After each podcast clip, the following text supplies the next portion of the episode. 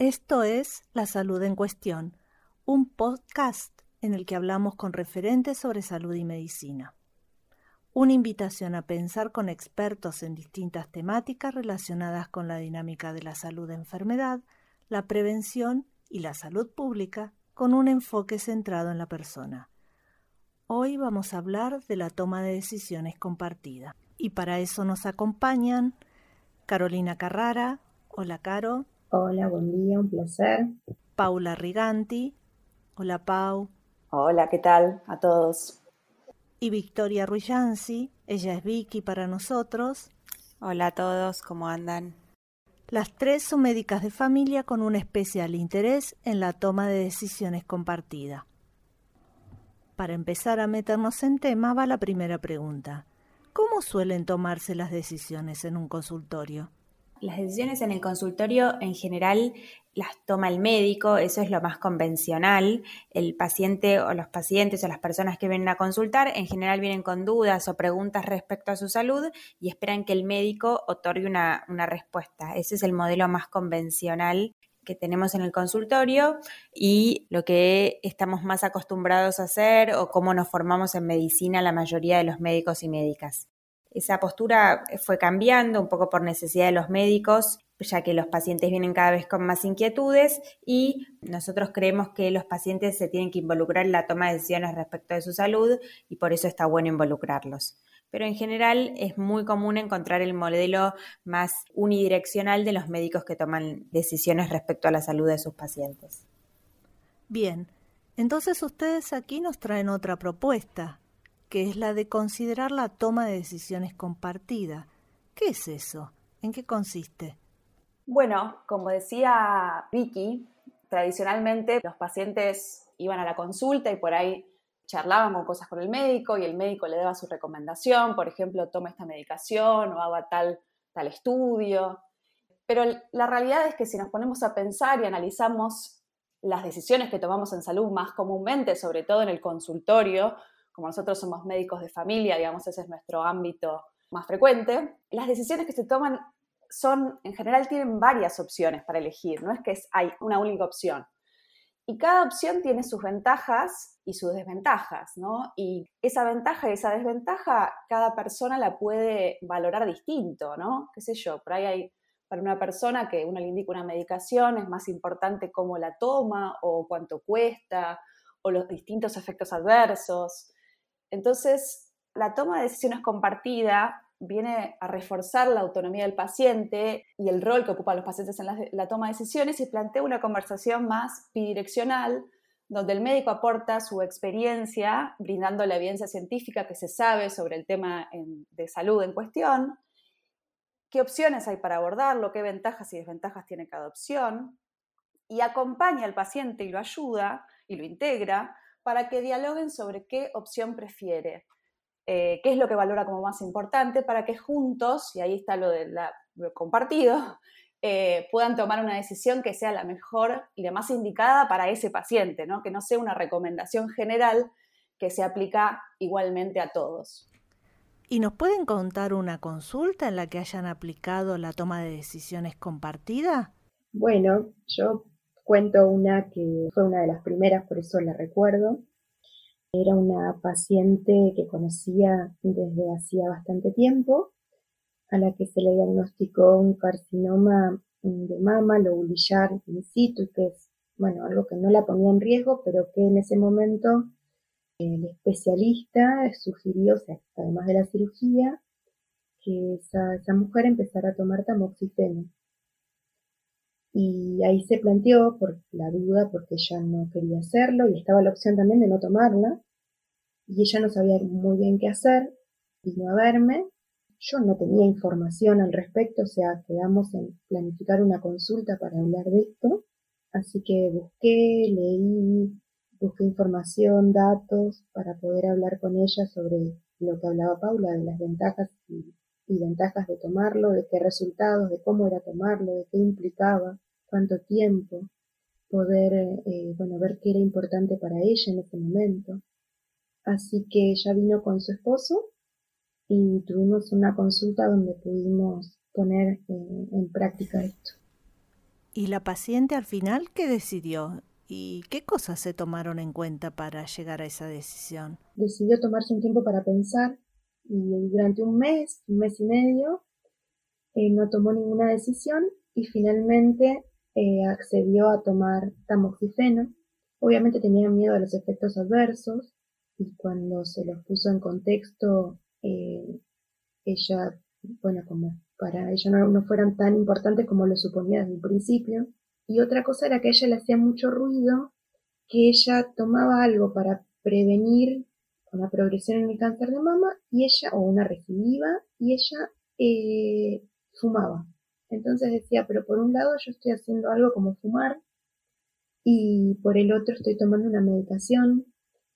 Nada, era algo que ella se lo planteó en ese momento y que fue un motor como para intentar que deje de fumar.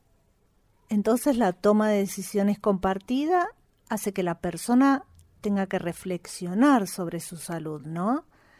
Implica una participación mucho más activa por parte del paciente. Implica que tenga que pensar en su propia salud y en sus propios valores y deseos para tomar las decisiones sobre su cuidado, ¿no? Exactamente, esto es poder focalizar el cuidado de su salud desde múltiples aspectos. Me resulta muy interesante, Caro, esto que decís, que vos no sabías del tema y tuviste que ir a leer para poder ayudar a la paciente a pensar qué era lo más importante para ella y decidir cómo cuidarse, ¿no? Y también la paciente tuvo un tiempo para pensar qué decidía. Destaco esto del tiempo, destaco que, que no hay apuro, que en ese sentido la toma de decisiones compartidas es como un proceso al que se llega luego de varios encuentros. Es exactamente eso, yo lo tomo como un proceso, eh, que muchas veces esto que mencionas del tiempo es algo que surge y que es cierto porque tal vez no tenemos, no, es lo que más nos falta en la consulta, pero también dar esta idea de que todo el proceso empezó desde que ella vino a consultar y tal vez yo no sabía sobre el tema, pero empezamos a pensarlo juntas hasta tuvimos esa conversación y hasta que ella pudo también repensarlo en su casa con, las personas que son importantes para ella, y ahí se llegó a la decisión, a la mejor decisión para ella. Que puede no ser la mejor decisión para otra persona, ¿no? Exactamente. Y eso es lo interesante de esto. Y si no es compartida una decisión en el consultorio, ¿quién la toma? a esa decisión?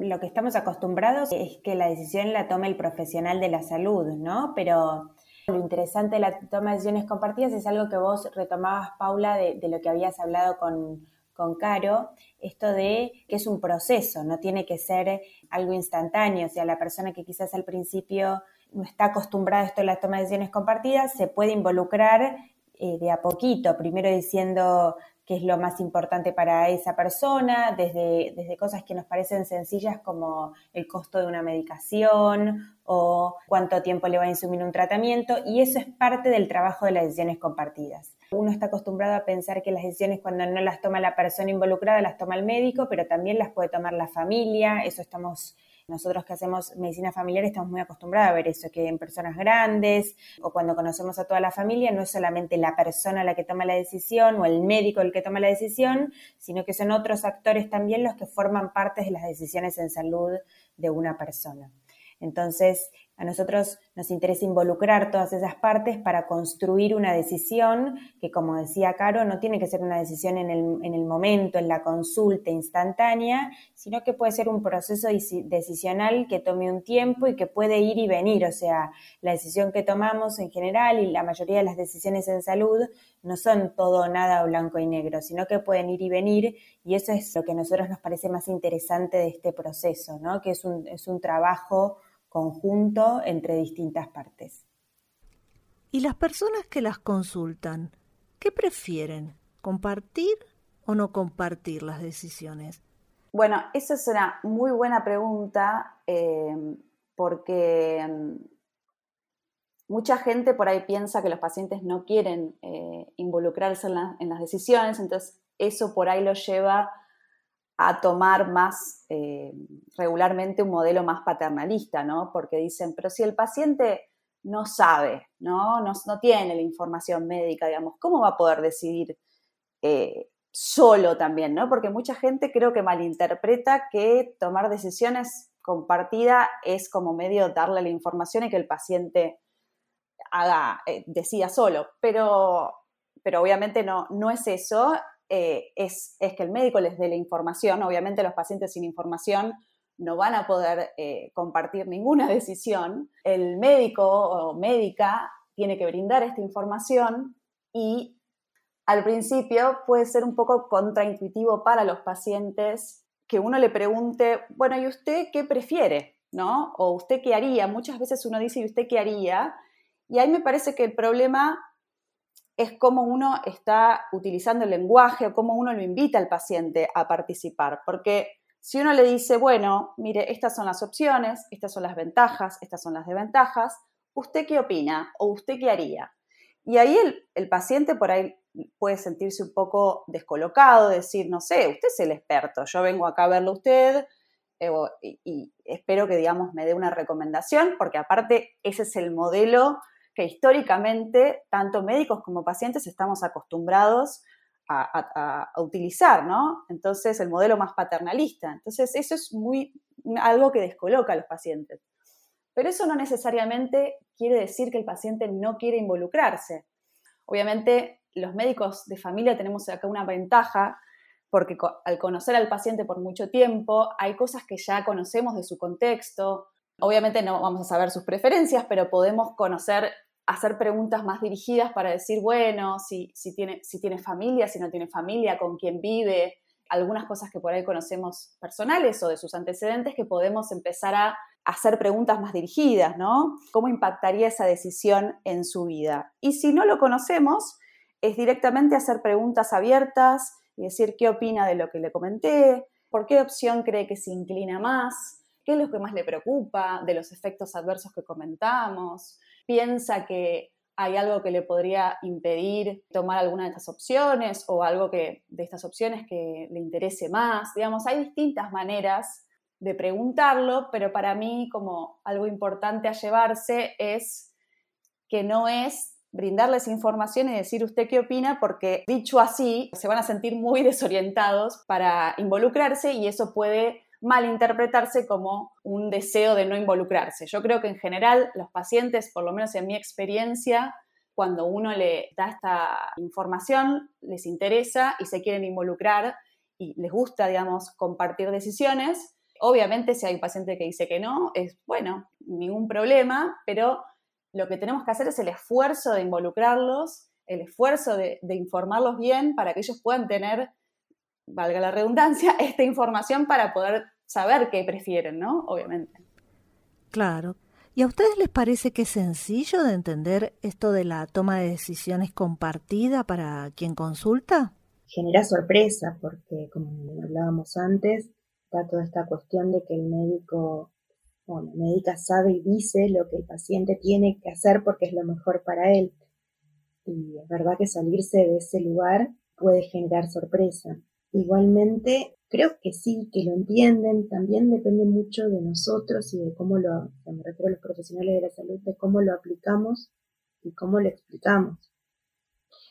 Porque si no somos claros en por qué hacemos esto o qué vamos a hacer, por ahí podemos transmitir esta falsa idea de, bueno, como no me lavo las manos y usted decida lo que le parezca, o, o la verdad no sé muy bien qué hacer, así que veamos.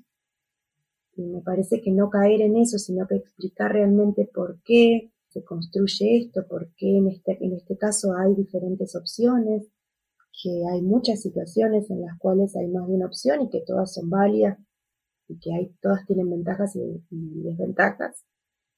Y explicar eso, y como decía Pau, bueno, si el paciente no está dispuesto a participar del proceso, bueno, el médico o la médica será quien tome la decisión.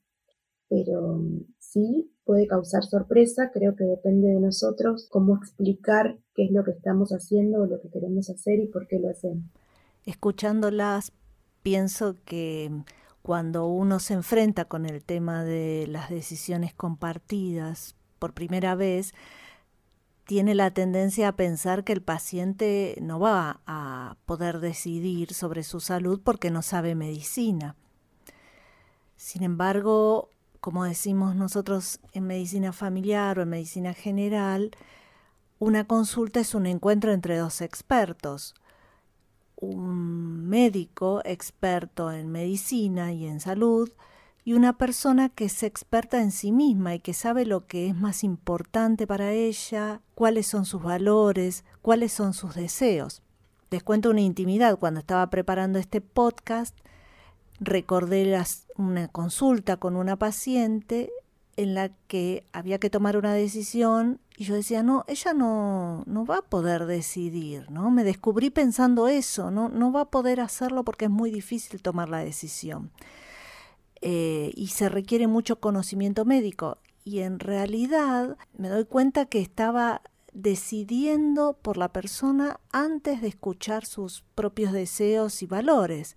Destaco esto porque eh, la toma de decisiones compartida no solo es un desafío para el paciente, sino también para el médico, porque tiene que correrse del lugar del que decide o del que sabe y hacerle lugar a la persona, al paciente, para que pueda decidir qué es lo más importante para él, ¿no? Es todo un ejercicio para los médicos también. Sí, en ese sentido, sí, es verdad lo que vos decís, Pau, que es más fácil decirle haga esto, haga este tratamiento, haga este estudio y nada más, que asumir que hay otra persona con otros valores, otras preferencias que toma una decisión distinta a la que nosotros tomaríamos. Y también en eso es interesante correrse del lugar o tratar de, hacer el ejercicio de no ponerse en esta cosa que es muy común que nos pase en el consultorio, ¿qué haría usted? ¿Qué haría usted con su mamá? ¿Qué haría usted si fuera, si le pasara a usted? Cuando uno no es la otra persona. Las realidades son diferentes de la persona que es el profesional de la salud y la persona sobre la cual se toma la decisión. Y ahí hay un punto que me parece muy interesante que primero que esto que antes hablaba Paula y Caro también, que la decisión compartida no es tirarle el lastre al otro para que tome la decisión, sino un diálogo ni tampoco es dejar que el paciente haga lo que quiera respecto a su salud. Voy a poner un ejemplo muy gráfico, o sea, si viene un paciente y me dice, me quiero cortar una pierna, y yo le digo, mire, señor, no se cortan las piernas, y el señor me dice, me la quiero cortar igual, eso no es decisión compartida porque el señor termina haciendo lo que quiere. Ahí hay como algunos grises que es importante tenerlos en cuenta, digamos. Las decisiones compartidas se basan en la evidencia científica respecto a los diferentes temas en salud y no es solamente escuchar y hacer lo que el paciente quiere, sino darle herramientas para que pueda tomar la mejor decisión para esa persona. O sea, si el paciente se quiere cortar la pierna, tendré que tomar otras medidas y ver qué hacemos, pero no vamos a acceder porque hago decisiones compartidas. Decisión compartida, y esto que decís vos, Pau, me parece interesante, es, eh, no sé, por ejemplo, si un paciente tiene que elegir entre dos, dos tratamientos para el cáncer, como mencionaba Caro, quizás yo para mí elegiría una cirugía y el, y el paciente decide el tamoxifeno, pero bueno, corrernos de ese lugar de decir, bueno, mejor hacete la cirugía cuando sabemos que hay otra decisión que es también válida en el entorno eh, de la medicina, la evidencia científica y contextualizándola en los valores y preferencias del paciente. Nada, eso a mí me parece interesante eh, y una cosa que, que, quizás me adelanto algo que ibas a decir después, pero algo que nos pasa mucho en esto es el tema de lo que decía Pauli, yo ya lo hago, o esto lleva mucho tiempo, o... Y es verdad que en el momento que uno tiene esta primera charla lleva mucho tiempo, pero creo que nosotros como médicos de familia lo, pensamos en una continuidad, ¿no? O sea, bueno, ok, me lleva más tiempo en una consulta, pero quizás es más efectivo para el paciente a lo largo de su vida o a lo largo de ese tránsito de esa enfermedad o ese diagnóstico que tiene que hacer es más efectivo que yo invierta más tiempo en esta consulta para que después esa persona esté más conforme con esas decisiones que decirle hace esto y hace aquello y después tener que ir retomando, reviendo cosas que no, que no funcionaron. Entonces, creo que es importante volver a esto de tomar la decisión compartida como un continuo, como no el instante de la consulta médica, sino que es una decisión en la vida y en la salud de una persona. Y antes de pasar a la siguiente pregunta, comparto una idea que vengo pensando mientras las escucho y es cuán difícil es para el médico aceptar que el paciente es otro y que toma decisiones diferentes y acompañarlo aun cuando él hubiese tomado otra decisión, ¿no?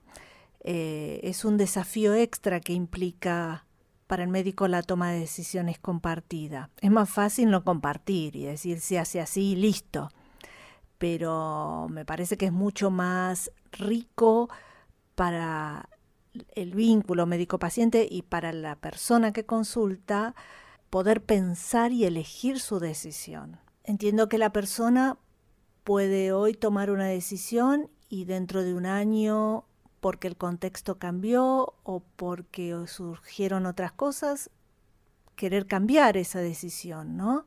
Esto hace también al proceso de la toma de decisiones compartida. No es que la persona toma una decisión y es esa y no se puede cambiar. Al contrario, se puede caminar esa decisión, revisarla y si lo cree necesario, volver a, charlarla y a pensarla, ¿no?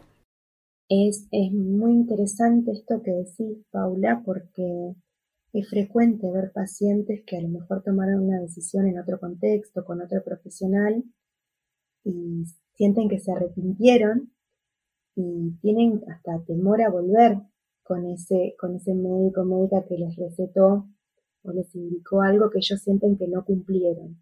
Justamente una parte importante del proceso es esto, es aclarar que las decisiones eh, se pueden rever, que puede cambiar de opinión, que, que vuelva las veces que quiera volver para charlar sobre el tema, o que incluso uno ante la luz de nueva evidencia puede plantear una opción que antes no estaba o aportar más información sobre una opción que ya se discutió. Pero esto de que el tema no se cierra y que sigue es también es importante dejar en claro a la hora de, de tomar una decisión compartida.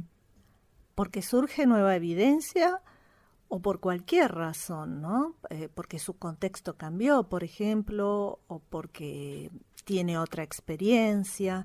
Me acuerdo de una paciente que tenía una enfermedad seria, había decidido no hacer tratamiento después de charlarlo juntas y al tiempo nació una nietita y todo eso puso en cuestión la decisión previa, ¿no? Y vino y me dijo, necesito que lo pensemos y lo charlemos nuevamente, ver qué opciones hay, porque ahora tengo una nieta y eso me hace pensar distinto, me hace cuestionar la decisión que tomé hace un tiempo. Exacto, decía que muchas veces vemos que por cuestiones de contexto eh, las decisiones cambian, no sé, a la hora de tomar una estatina para bajar el colesterol, por ahí un paciente decide no hacerlo, pero cuando hay alguien del entorno que se enferma, que tiene un infarto, como vos decís, en este caso que planteaste, cambia la decisión y, lo plantea y dice, bueno, vamos de vuelta. Pero lo que me parece muy importante es que nosotros demos ese espacio, y que abramos la puerta a revisar esa decisión. Ahora, ¿cuál es el beneficio de aplicar la toma de decisiones compartida? Bueno, por un lado, siempre decimos que estamos valorando la autonomía del paciente, eso por un lado es un principio bioético, y por otro lado también está en la ley, ¿no? Hace algo que muchos pacientes por ahí no saben, muchos pacientes o muchos eh, médicos y médicas, que el paciente tiene derecho a negarse a prácticas. A veces el médico por ahí no está de acuerdo con la decisión que toma el paciente y sigue siendo su, su derecho tomar la decisión que quiera cuando uno involucra a los pacientes en las decisiones, se da cuenta que están mucho más satisfechos con las decisiones que tomaron. En enfermedades crónicas que requieren tratamientos prolongados y los tratamientos mejoran obviamente los, síntomas, hay veces que mejora la adherencia a esos tratamientos y los pacientes se sienten mejor. Y otra cosa que quería agregar es esto que hablábamos antes, lo de, bueno, tampoco tampoco es que la toma de decisiones compartidas es hacer todo lo que el paciente quiera, ¿no? Porque venimos hablando, bueno, el paciente tiene autonomía y tiene derecho a negarse a prácticas, pero por otro lado, hay otro principio bioético que nosotros tenemos que tener en cuenta, que es el de no maleficencia. Por ahí hay algo que es más gris y que vemos bastante en el consultorio, es cuando los pacientes vienen pidiendo estudios que ya están desaconsejados, ¿no? Y en ese momento, en realidad, ahí, por ejemplo, no estamos aplicando toma de decisiones compartida, ahí estamos informándole al paciente, esto no está recomendado por la evidencia científica que hay, porque demostró esto, esto, esto y esto. Entonces, ahí es decir, bueno, es por ahí valorar por qué el paciente se quiere hacer el estudio, qué miedos tiene, digamos, es otra estrategia, pero no estamos ahí aceptando hacer cualquier cosa que quiera hacer el paciente, ¿no? Entonces yo creo que estamos como que la zona gris que mencionaba Vicky antes es un poco este, este tironeo, por así decirlo, entre la autonomía del paciente y la no maleficencia. No quisiera dejar la idea para los colegas que nos están escuchando que la toma de decisiones compartida es algo que lleva mucho trabajo, que requiere muchas consultas, Ustedes que practican la toma de decisiones compartida, ¿nos pueden contar? Retomo algo que había dicho Paula con respecto a que es una habilidad, es una destreza nueva que requiere entrenamiento. No es algo imposible de hacer, es claramente algo que uno puede hacer en el consultorio, entrenándose, adquiriendo estas herramientas.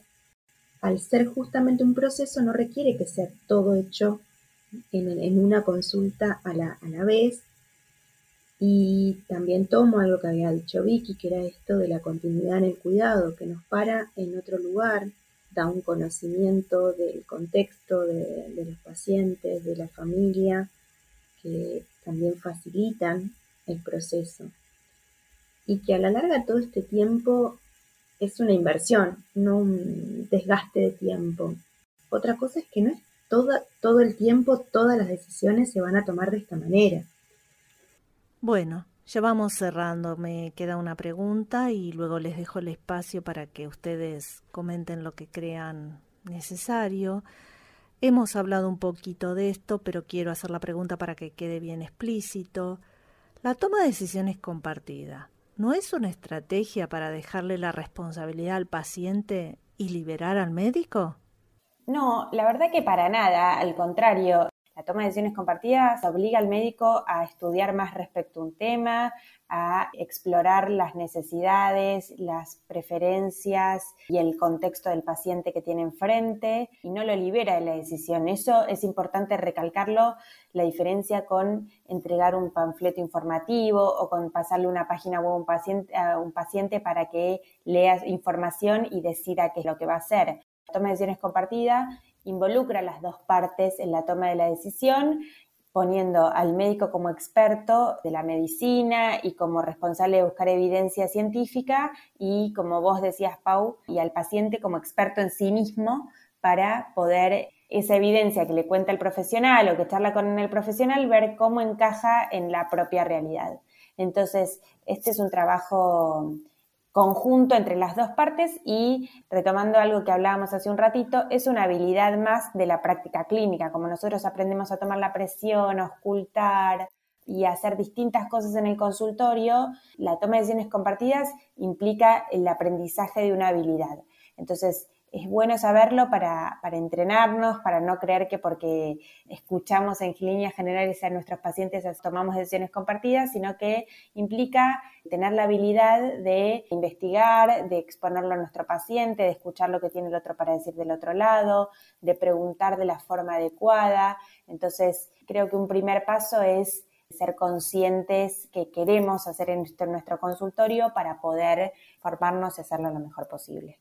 Y para los colegas que nos están escuchando y que están interesados en este tema, ¿cómo se aprende la toma de decisiones compartida? Más allá de leer y estudiar sobre el tema, ¿hay algún curso o dan algunos, tienen algunos encuentros o, o seminarios como para que los profesionales que quieran incorporar esta práctica en su consultorio cotidiano puedan hacerlo?